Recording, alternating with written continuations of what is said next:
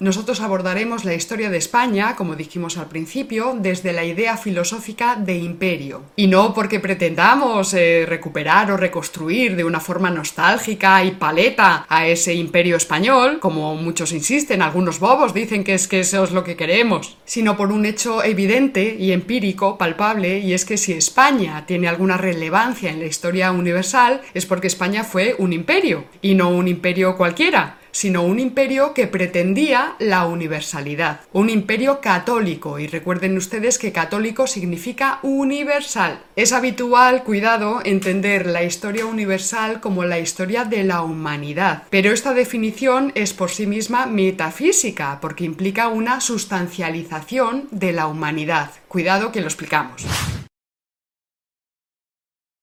Ya hemos señalado en otros capítulos que hay filosofías que tienden a sustantivizar ideas tales como la idea de humanidad, es decir, que manejan ideas metafísicas. Este tipo de filosofías, muy habituales hoy en día, por cierto, interpretan a la humanidad con mayúsculas, humanidad, como una sola y toda igual, y la toman como sujeto de la historia. La humanidad hace la historia. El krausismo, por ejemplo, inserto de lleno en la socialdemocracia española, sostenía que la humanidad en bloque progresaba hacia un estado armonicista universal gracias al impulso del amor universal.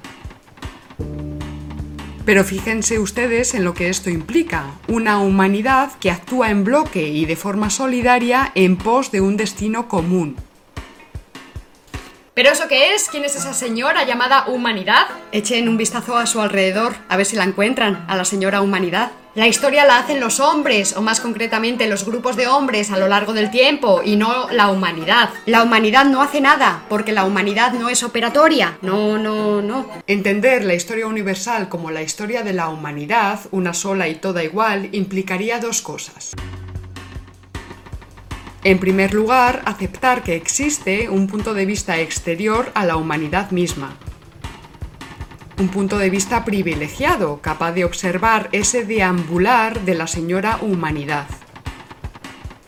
En segundo lugar, aceptar que quien ocupa ese lugar privilegiado es capaz de transmitir a los historiadores eso que ve, para que luego los historiadores escriban libros sobre historia universal o historia de la humanidad.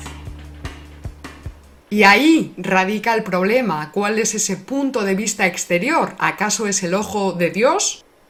Esa es la historia sagrada, la historia contemplada desde el cielo, la ciudad de Dios de San Agustín.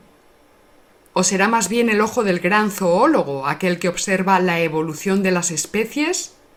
Pero ni podemos ponernos en la perspectiva de Dios ni en la del gran zoólogo, porque eso sería ponernos más allá de las partes. Y la única posición que podemos adoptar para estudiar la historia universal es a través de las partes, no más allá de las partes. Y tales partes que configuran la historia universal son los imperios universales o que nacieron con pretensiones de universalidad.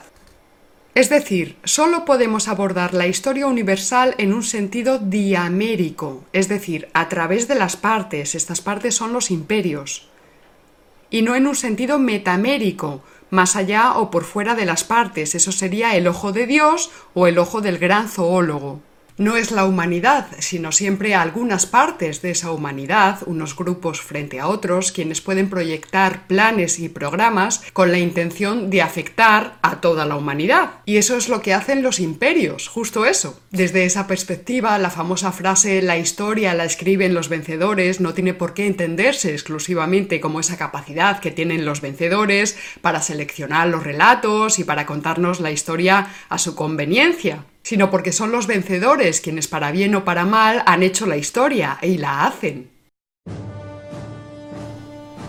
Dicho de otra manera, si hay una sociedad que se atreve a hablar en nombre de la humanidad, es porque esa sociedad controla al resto de sociedades. Es una parte la que está intentando organizar a las demás. Y justo esto, en términos políticos, es lo que se llama un imperio. Por eso el concepto de imperio es el que está ligado a la historia universal y la historia universal es la historia de los imperios.